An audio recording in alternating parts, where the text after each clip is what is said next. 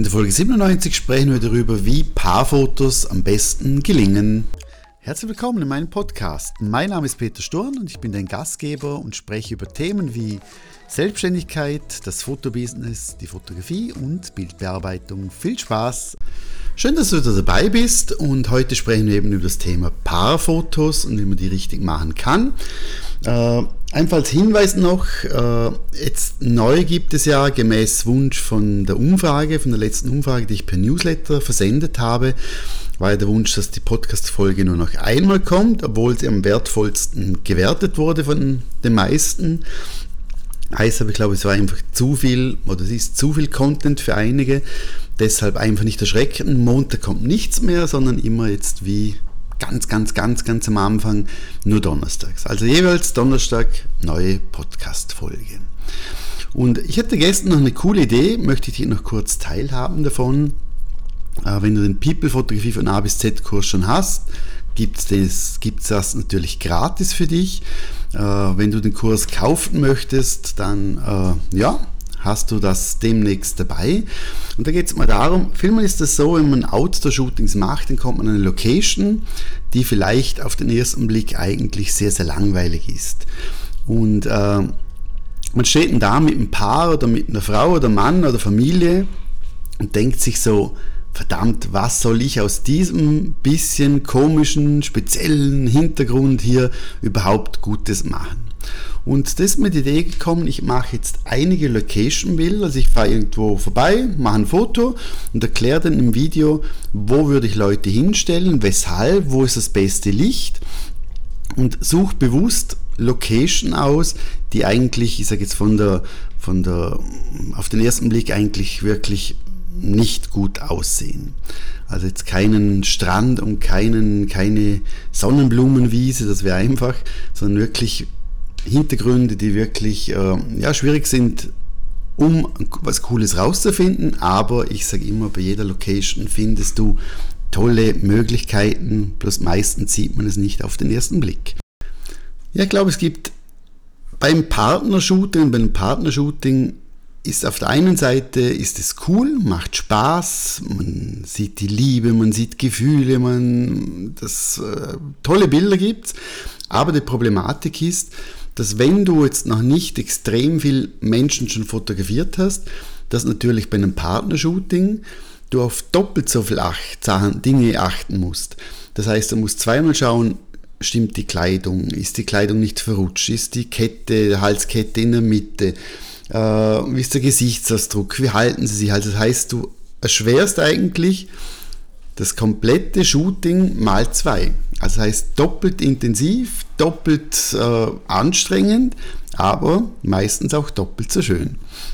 Um dich hier nicht zu demotivieren.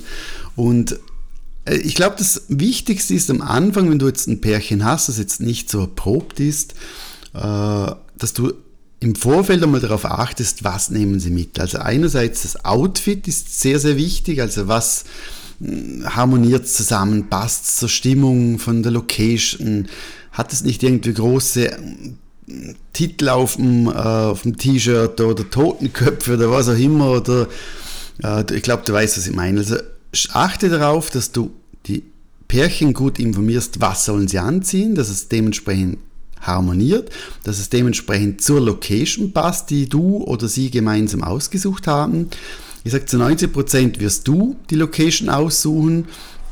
Ab und zu gibt es ein paar, wo sagt, wir möchten genau dorthin, weil wir dort uns kennengelernt haben, weil wir einen speziellen Bezug haben. Aber normalerweise ist es so, dass du sagst, wo findet das Shooting statt.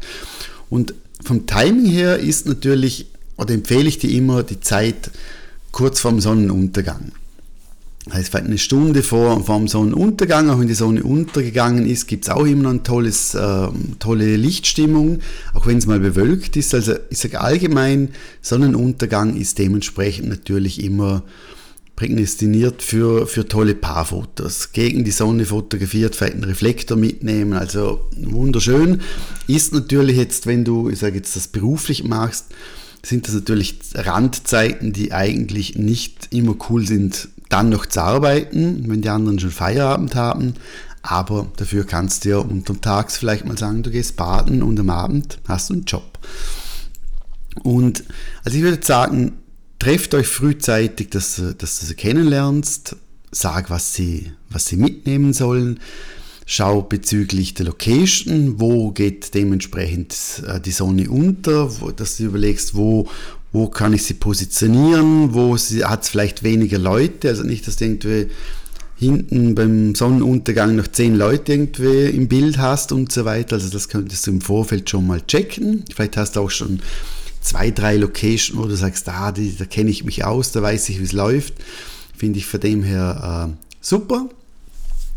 Und äh, dann das nächste, wenn du jetzt äh, das Pärchen bei dir hast, ihr startet, Thema Kameraeinstellung, da ist klar, ich glaube, in, in RAW fotografieren ist, ist, ist logisch.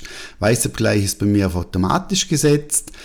Äh, ich mache meistens dann auf Spotmessung gehe ich. Das heißt, dass ich dementsprechend äh, die Kamera nicht das komplette Licht misst, weil dann wird meistens das Paar zu dunkel, sondern auf Spotmessung und da kannst du dementsprechend davon ausgehen, dass das Pärchen eigentlich sehr, sehr gut belichtet ist. Vor allem bei Gegenlicht Bildern. Wenn du mit dem Licht fotografierst, dann kannst du Spot vergessen, dann kannst du die normale Einstellung nehmen, aber bei Gegenlicht macht Spotmessung auf alle Fälle Sinn oder du arbeitest natürlich manuell. Und äh, ich finde immer so am Anfang, so der Einstieg, wenn du jetzt ein, ein Pärchen hast, das nicht, nicht so gekonnt das, das kann oder das erste Shooting vielleicht auch ist, probiere einfach die Leute ein bisschen locker zu machen. Ich sage, ich mache es meistens so. Entweder ich sage, du geh mal ein bisschen spazieren, rauf, runter, Huckepack, wer ist schon kitzliger, rennt mal um die Wette. Einfach Dinge, wo sie natürliche Bewegungen haben, wo sie nicht überlegen, okay, was muss ich machen, wie soll ich das tun und so weiter, sondern einfach, lass sie einfach machen. Und ich finde es ja so bei Paarfotos, sollte es so natürlich wie möglich sein. Das bedeutet, ich stelle die Personen eigentlich sehr, sehr wenig und sage einfach, du, gebt euch mal ein Küsschen auf die, auf die Stirn, schließt mal beide die Augen, haltet euch so und so. Aber ich, ich versuche so wenig wie möglich einzugreifen, einfach aus dem Grund, dass die Posen, beziehungsweise eben nicht Posen, sehr, sehr natürlich sind. Schlussendlich achte ich darauf, wo sind die Hände, wenn die Gesichter zusammengedrückt werden, dass sie nicht, nicht äh, die Backen aneinander pressen zum Beispiel. Stimmt die Kleidung, stimmt der Winkel äh, und so weiter, solche Dinge, aber ich lasse das Pärchen einfach machen. Der Nachteil oder der einzige Nachteil von dieser Art von Fotografie, wenn ich jetzt weniger stelle, wie jetzt bei Frauen oder Männern stelle ich tendenziell mehr, bei Pärchen eigentlich sehr, sehr wenig, ist einfach, dass ich da natürlich mehr Bilder machen muss, weil ich natürlich nicht immer wieder reinfunken möchte. Es kann sein, dass ich vielleicht zehn Bilder mache und zwei sind vielleicht verschwommen, verschwommen und äh, aber schlussendlich gibt es immer genug Bilder. Aber wenn ich sage, macht einfach, dreht euch, tanzt mal, lacht mal, springt ins Wasser, was auch immer, dann brauche ich dementsprechend natürlich mehr Bildmaterial, um schlussendlich eine hohe Qualität auch bieten zu können. Von dem her. Und äh, das ist eigentlich von dem her wichtig. Jetzt versuch auch immer wieder die Leute zu loben, versuch verschiedene Perspektiven, nicht immer am gleichen Ort stehen bleiben, sondern bewege auch du dich, versuch vielleicht irgendwie Pflanzen vor deine Linse zu bringen, dass du so ein bisschen dreidimensional mehr die Bilder hast. Solche Dinge. Und wir gehen ja meistens, oder wenn du so Tipps hörst im Internet und wo auch immer, äh, dann ist es ja meistens so, dass, dass solche Tipps, wie du jetzt hörst, hast du vielleicht auch schon ein, zwei, drei Tipps gehört. Meistens geht man davon aus, das Pärchen ist schön und beide sind glücklich und beide wollen unbedingt das Shooting, aber es kann ja auch sein, dass du ein Pärchen hast, wo zum Beispiel der Mann 2,10 Meter ist und die Frau 1,60 wo die Frau 60 Kilo wiegt und der Mann 150 Kilo. Oder beide wiegen was auch immer. Also heißt, du kannst ja nicht davon ausgehen, dass die Pärchen, sie, sind, sie harmonieren schon, aber ich sage jetzt optisch natürlich ein, sehr, sehr unterschiedlich aussehen. Das heißt, und hier ist die Schwierigkeit, finde ich immer, wenn ein Teil des Paares viel, viel größer ist als der andere Teil des Paares. Und da versuche ich immer mit, mit Tricks zu arbeiten. Das heißt, die kleinere Person ist tendenziell mehr im Vordergrund. Das ist eine Möglichkeit, dass sie nicht gerade extrem nebeneinander stehen. Wenn sie nebeneinander stehen, wenn sie sich halten, wenn sie die, die Frau die, die, die Arme um, den, um, die, um die Schulter schlägt und so weiter, dann achte ich darauf, dass, dass dass die Frau zum Beispiel, die Person, die kleiner ist, einfach sag jetzt auf einer Kiste steht, auf einem kleinen Trittleiter steht, auf einem Stein steht, was auch immer, dass sie ungefähr die gleiche Höhe haben und schneidet sie dann dementsprechend einfach, sag jetzt ungefähr oberhalb des, der Taille. Von dem her. Oder wenn jemand jetzt fester ist, also heißt einfach um einiges oder doppelt so breit ist wie der, wie der andere, wie der Partner, andere Partner hat den einen, wie, der, wie der Partner, dann achte ich einfach darauf, dass die schlankere Person tendenziell vor der breiteren Person steht dass er einfach dementsprechend hier ein bisschen kaschieren kann. Das heißt, es macht keinen Sinn, wenn du jetzt jemand hast, der 150 Kilo hat, dass der im, davor steht und hinten dran steht die Person mit 50 Kilo und schaut dann von hinten in die, in die Kamera. Also heißt immer, die schlenkere Person ist tendenziell eher vor der nicht schlenkeren Person. Bei klein und groß Tendenziell schaue ich auch mal, dass man wirklich mal zwei, drei Meter Abstand hat hintereinander. Die kleine Person ist näher bei mir, dementsprechend wirkt, dann, wirkt das dementsprechend auch wieder harmonischer. Ich achte darauf, wenn sie sich näher kommen, wenn sie sich küssen, wenn sie die Augen schließen, wenn, wenn ich Geborgenheit haben möchte, dass ich entweder eher sitzende, liegende Position mache, zum Beispiel auf der Wiese liegen, ich fotografiere von oben auf das Paar runter oder ich mache dementsprechend äh, eben Hilfsmittel wie eine Trittleiter, wie irgendwo draufstehen, einfach, dass es hier passt. Oder der Mann oder die Frau äh, heben den Partner rauf, damit er dementsprechend ungefähr auf der gleichen Höhe ist. Tendenziell hebt meistens der Mann die Frau rauf. Aber in Zeiten der Gleichberechtigung möchte ich hier nicht sagen, wer wen rauf hebt. Aber ich glaube, du weißt, was ich meine. Und das sind ein bisschen die Schwierigkeiten, äh, wo du einfach damit spielen kannst. Und es kann ja auch sein, dass wenn du ein Pärchen hast und ein, ein Teil des Pärchen ist einfach sehr, sehr fotogen, hat vielleicht schon Kameraerfahrung, hat schon, fühlt sich wohler vor der Kamera, dann achte ich auch darauf, dass ich, dass ich diese Person, wo ich denke, die, die, die bringt mehr Stärke aufs Bild, die bringt mehr Emotionen aufs Bild, versuche ich auch immer tendenziell mehr in den Fokus drücken. Das heißt, sie ist scharf, die zweite Person vielleicht ein bisschen unschärfer, vielleicht ein bisschen weiter weg und so weiter. Also auch hier probiere ich immer die stärkere Person stärker in das Bild reinwirken zu lassen. Von dem her.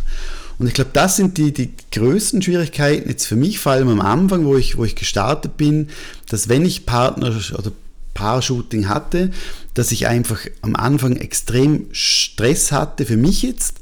Einfach weil ich auf zwei Personen achten musste. Ich musste auf zwei Personen eingehen. Ich musste schauen, und das ist auch für das Pärchen immer schwierig. Eine Person lacht, die andere schaut vielleicht sexy oder böse oder sehr, sehr kontrolliert.